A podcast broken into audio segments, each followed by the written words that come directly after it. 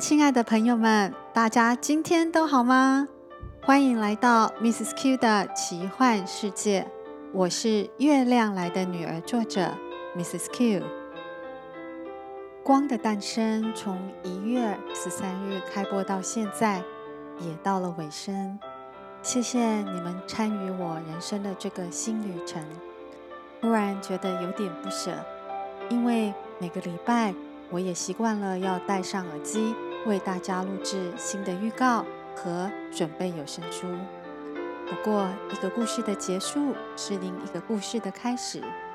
虽然我还不知道是否有时间去为下一本前传玉环去录制有声书，但可以先在这边告诉大家的是，在接下来的几周，我将会播放前传玉环的预告，所以大家记得每个星期五还是要来收听哦。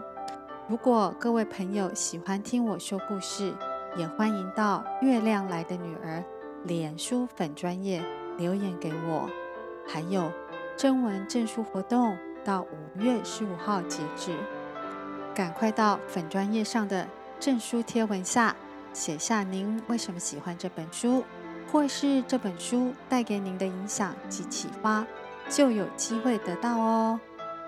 那我们赶快来看看这周有着月亮人的特殊能力和地球人的情感的小光，怎么帮助人类化解这次的大危机，进而又能保护海国。免于更多人为的灾难呢？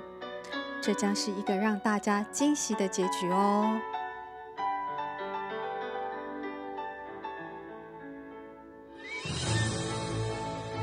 整个海上乌云遍布，突然“嘣”的一大声响从海上传来，随即雷鸣、闪电，大风兴起，大浪。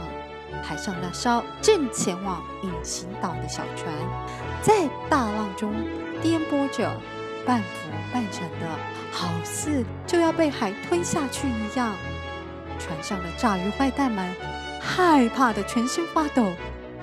这时，一阵飓风迎面而来，一个五百公尺高的龙卷风正向他们快速吹来。死定了！船上的坏蛋们双腿一软。往充满着海水的甲板上跪去，而想不到的是，愤怒的大海王居然带走了来帮忙的小光。在大海国的大厅，挤满了愤怒的虾兵蟹将，他们张牙舞爪的大叫着。站在大海王旁边，小光紧张的握紧了双手。但小光为什么被带到海国？那些炸鱼的坏蛋呢？一个熟悉的声音出现了，他竟然是……而在小光家，那个被他爸妈从暴风浪救起、昏迷不醒的人醒来了。他是谁？为什么他会在这么危险的时候出现在海上呢？